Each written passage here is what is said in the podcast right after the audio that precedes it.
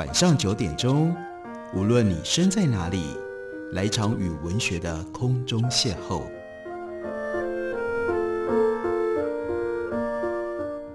杨照谈书，邀您一同遨游文学世界，认识古今中外的经典之作。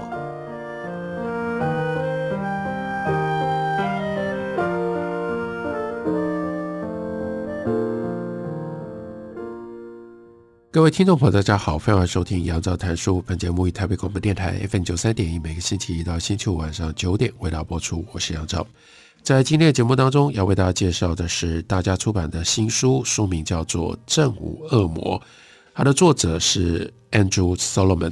在节目当中，我们之前曾经介绍过同样的这一位作者，他的背离亲缘，他的背景非常的特殊，他是长期的忧郁症的患者。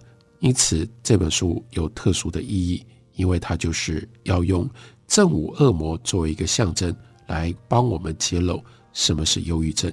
所以这本书还有一个副标题，那是忧郁症的全面图像。忧郁症到底是什么？忧郁症为什么那么难以理解，更难以处理呢？在书里面一开头，Andrew Solomon 依照他自己曾经有过的经验，用这种方式。帮助我们理解进入到忧郁症的那种心情状态底下。他说，忧郁症患者总是爱用跨越边缘来形容从痛苦转为疯狂的过程。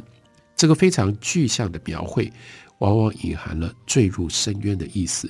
这么多人都选用同样的词汇，是件很奇怪的事，因为边缘是相当抽象的隐喻，没有几个人曾经从任何的边缘。坠落过，那就更不要说坠落深渊了。什么样的深渊？美国的大峡谷吗？挪威的峡湾吗？还是南非挖到很深很深的那种钻石矿产呢？甚至连要找到可以坠落的深渊都非常的困难。问到这件事情，大家对深渊的描述却非常的一致。首先，深渊很暗，你会离开阳光的照射，你会掉进到一片。黑影笼罩的世界，你在里面什么都看不见，危险无所不在。感觉上，这个深渊里不会有柔软的底部，也不会有柔软的墙面。一路往下坠的时候，你完全不知道底部有多深，也不清楚有没有可能会停下来。你一再撞上看不见的东西，一直到自己渐渐的碎裂，周遭的环境太不稳定了，你抓不住任何的东西。我们一般最常见的恐惧是惧高，我们的祖先一定曾经从这里面得到了益处，因为不懂得害怕的人，可能看到深渊就往下跳，一撞，他们的遗传基因也就在生存竞争当中被淘汰出局了。惧高症有它演化上的道理，帮助我们远离那个高的地方，让我们比较不容易从高的地方掉下去。如果你站在悬崖边往下看，你会感到头晕，身体也变得前所未见的敏捷，让你可以分毫不差的后退离开崖边。你以为你自己差一点就掉下去，如果你看太久，你真的会掉下去，你全身瘫软。他说：“我记得曾经跟朋友一起去维多利亚瀑布，那里非常高的岩石笔直的耸立在赞比西河上。那时候同行的人大家都很年轻。”所以就会干这种事情，喜欢相互较劲，看谁拍照的姿势最大胆。所以呢，会尽量的靠近崖边。每个人太靠近崖边的时候，都会头晕腿软。我想，忧郁症比较不像跨越边缘，因为跨过去就会让你丧命，而是太靠近边缘。当你走过头的时候，你的恐惧感。就油然而生，这个时候你会因为头晕目眩而完全失去了平衡感。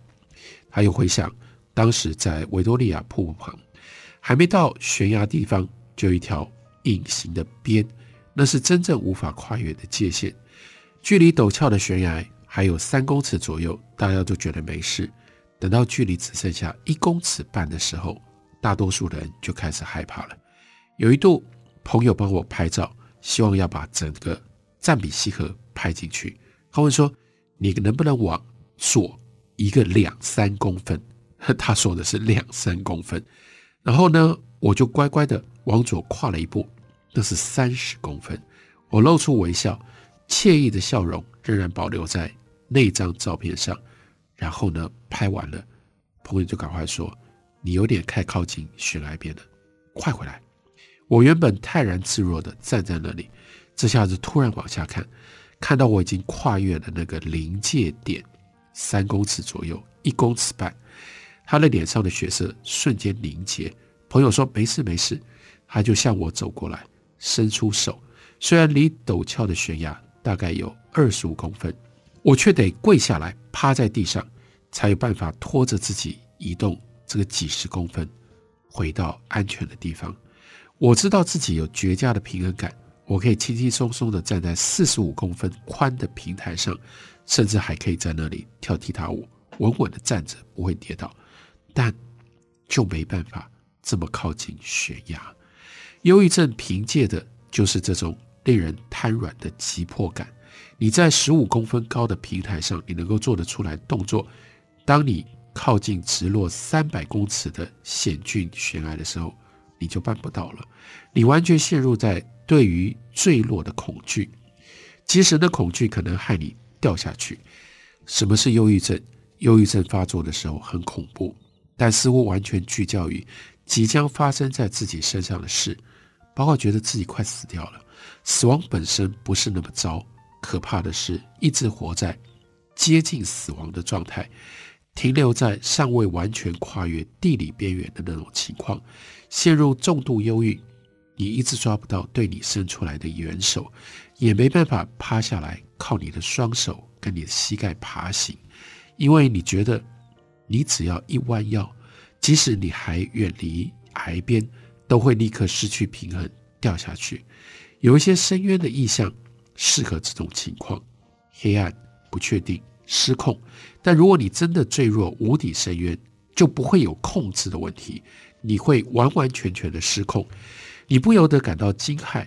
就在你最需要控制，按道理说也应该最有所掌控的时候，这个掌控力、掌控的条件却弃你而去。此时此刻，完全就只剩下危险迫近的惊恐。尽管还有一大段安全距离，你却无法保持平衡。这个时候，你的忧郁就过头了。陷入忧郁的时候。当下发生的所有的事情都是对未来痛苦的预期，真正作为当下的当下消失不见了。没有经历过忧郁症的人，完全无法想象忧郁症的情况。我们唯有透过一连串的隐喻，例如说藤蔓、树木、悬崖等等，来谈论忧郁症的经验。诊断忧郁症很不容易，因为必须要仰赖隐喻，而某个病人他所选择的隐喻又不同于。另外一个病人，刚刚讲到了一种隐喻是藤蔓，为什么会有藤蔓的隐喻呢？我们来看一下 Andrew Solomon 他在书里面的说法。他说，不久之前，我回到儿时玩耍的树林，看到一棵百岁的老橡树 Oak Tree 昂然耸立。我以前经常跟我的弟弟在他的树荫底下玩耍。二十年后，巨大的藤蔓缠绕着这棵昂然的橡树。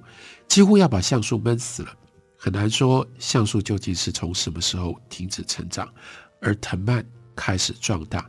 扭曲的藤蔓把整棵树的枝干完全缠住了。从远处看，仿佛藤蔓的叶子就是橡树的叶子；走近一点，你才会发现存活的橡树枝叶已经所剩无几，少数几条拼命一搏的橡树嫩枝刚探出头。仿佛巨大树干当中突出一排的拇指，上面的叶子物质茫然无知地进行着机械化的光合作用。当时我刚从重度忧郁当中走出来，几乎没有余力去思考别人的问题，但我对这棵橡树却感同身受。忧郁症在我身上滋长，就像藤蔓控制了橡树。忧郁症仿佛吸附在我身上的一个异物。虽然丑陋，却比我更有生命力。他拥有自己的生命，一点一滴地把我的生命力全部都吸干了。在我的重度忧郁症最严重的阶段，我知道我的情绪不是我的情绪，我很确定这些情绪都是忧郁症的情绪，就如同橡树高枝上的叶子，其实已经被代换成为藤蔓的叶子。每当我试图想清楚这件事情的时候，就会感觉到我的心灵受到了禁锢，无法朝任何方向伸展。我知道，虽然每一天日出日落，但却没有阳光会照射到我的身上。我感觉自己在比我强大许多的力量底下日益衰弱。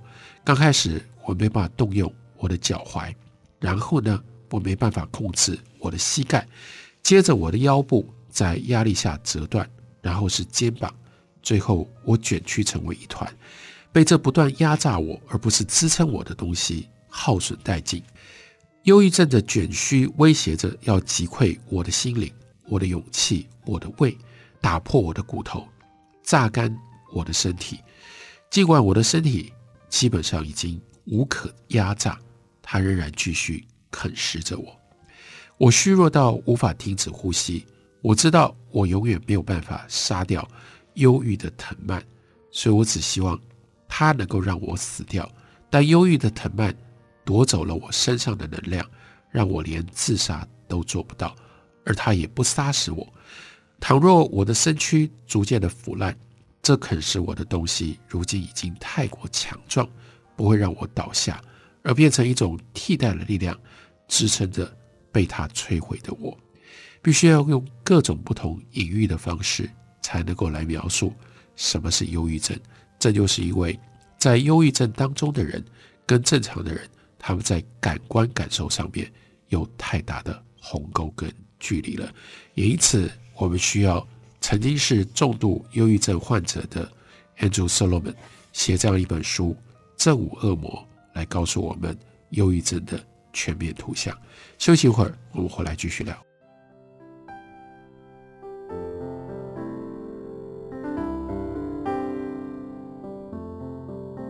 听见台北的声音，拥有颗热情的心，有爱与梦想的电台，台北广播九三点一。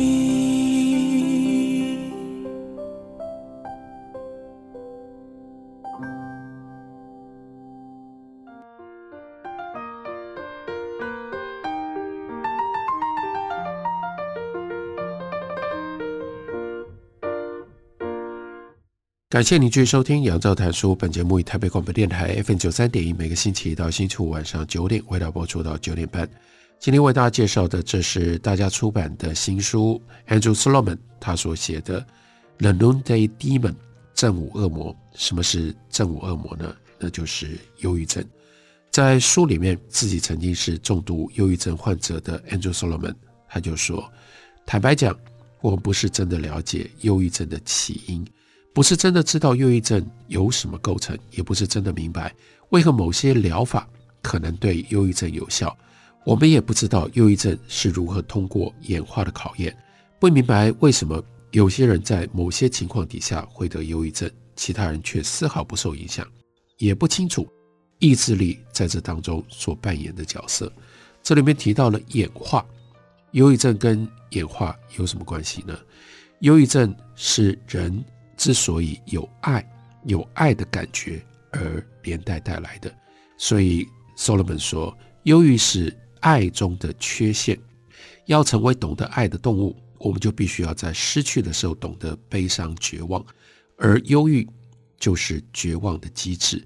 忧郁来袭的时候，你会贬低自己，最终侵蚀我们付出以及接受情感的能力，泄露我们内心的孤独。不但破坏了我们跟他人的连结，也摧毁我们和自己和平共处的能力。虽然爱不足以预防忧郁，但是却能够提供心灵的缓冲，防止我们自我伤害。药物治疗跟心理治疗能够重建这一层保护，让我们更容易爱和被爱，因此带来疗愈。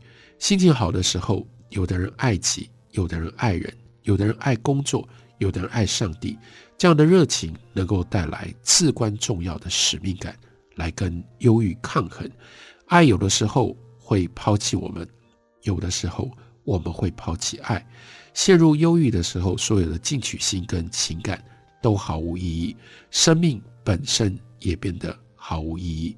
这一切都变得如此不正自明。在这种无爱的状况底下，自觉渺小、无足轻重，是我们仅存的感觉。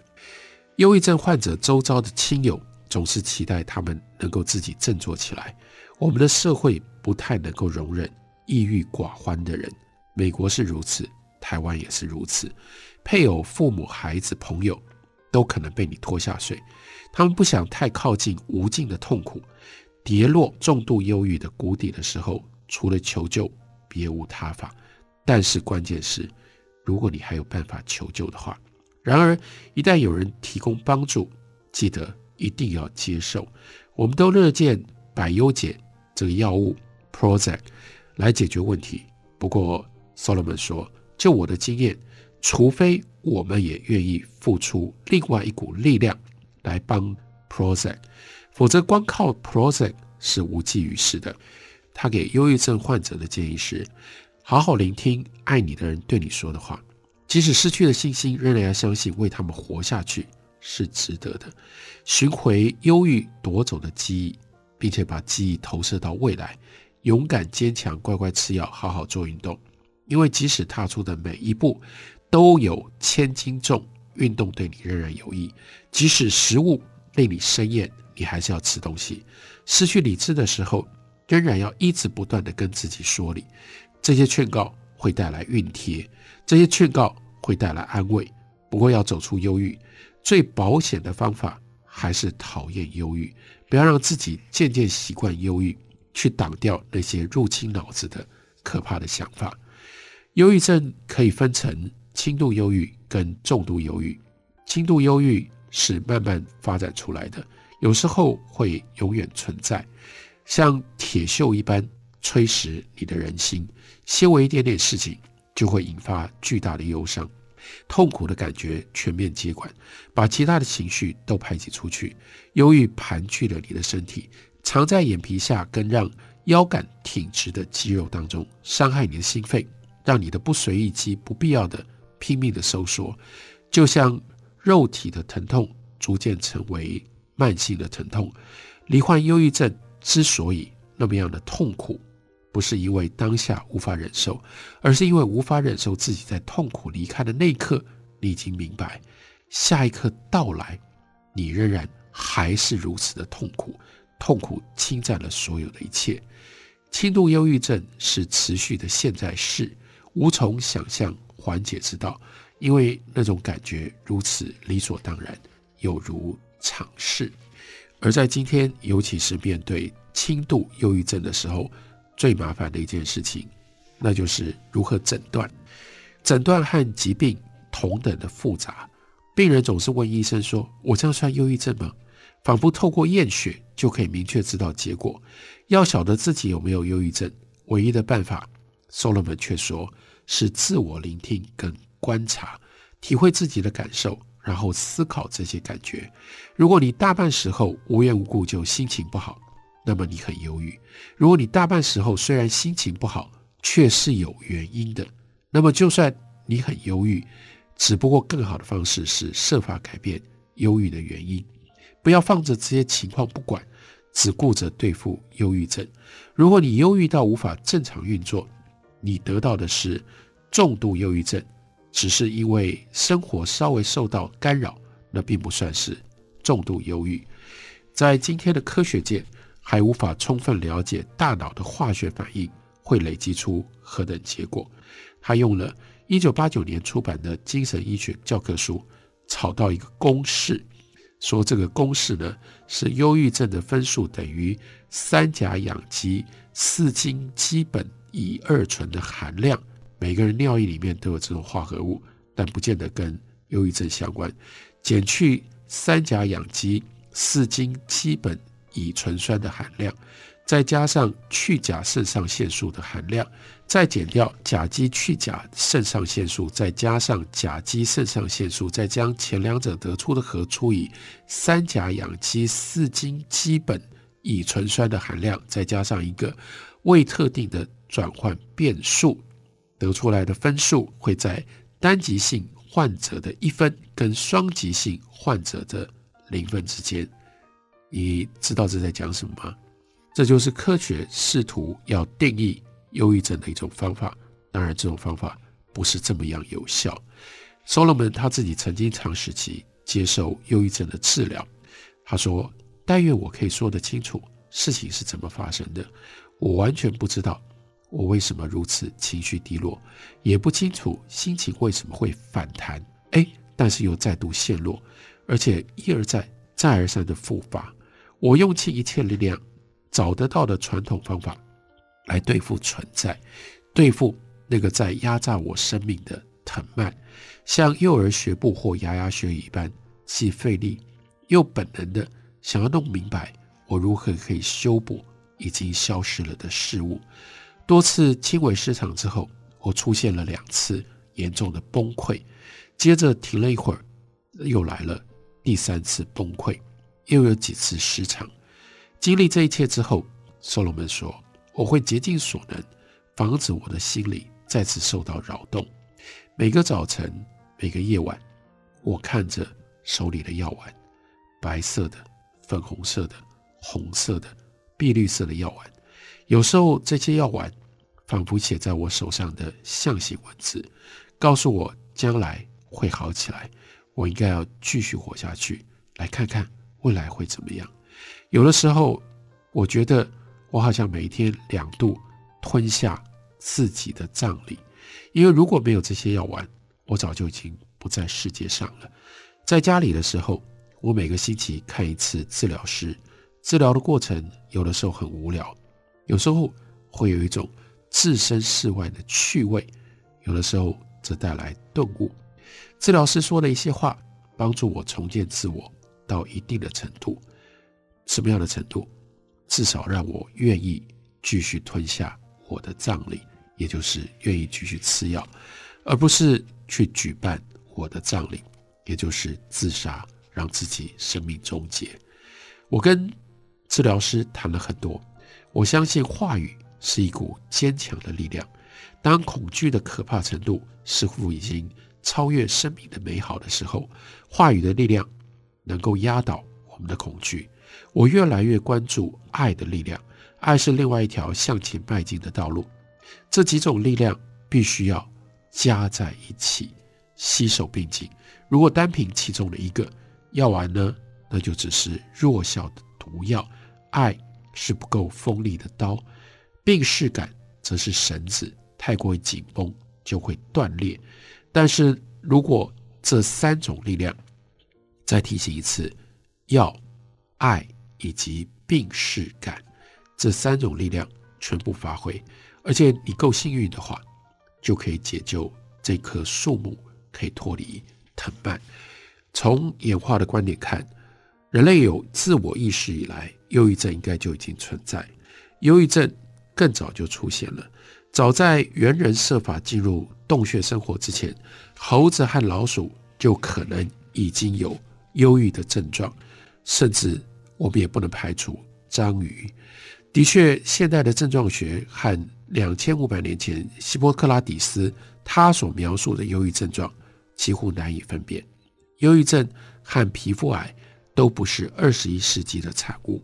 忧郁症和皮肤癌一样，是一种身体的苦痛，在近代因为某些特定的因素而扩大而加剧，急速发展的问题。已经发出了清楚的警讯，我们不能够继续坐视不管。有些过去无法侦测出来的问题，现在已经全面发展成为临床的疾病。我们不能单靠救急的方案来解决眼前的问题，也必须要设法控制问题，以防这些问题窃占我们所有的心智。忧郁症节节高升的比例是现代化的结果，生活步调快速，科技混乱，人际关系疏离。传统家庭结构解体，快速蔓延的孤寂感，信仰体系全面崩溃。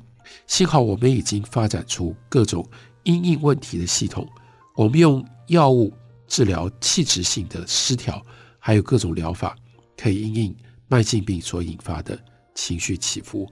我们的社会正在为忧郁症付出越来越高的成本，但还不至于造成毁灭性的后果。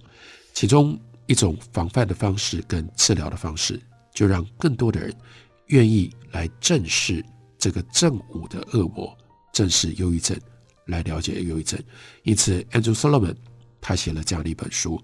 如果大家愿意花一点时间来读这本书，我相信对于如何对抗忧郁症，以及如何帮助陷入在忧郁症的里面的人，应该都会有很大的益处。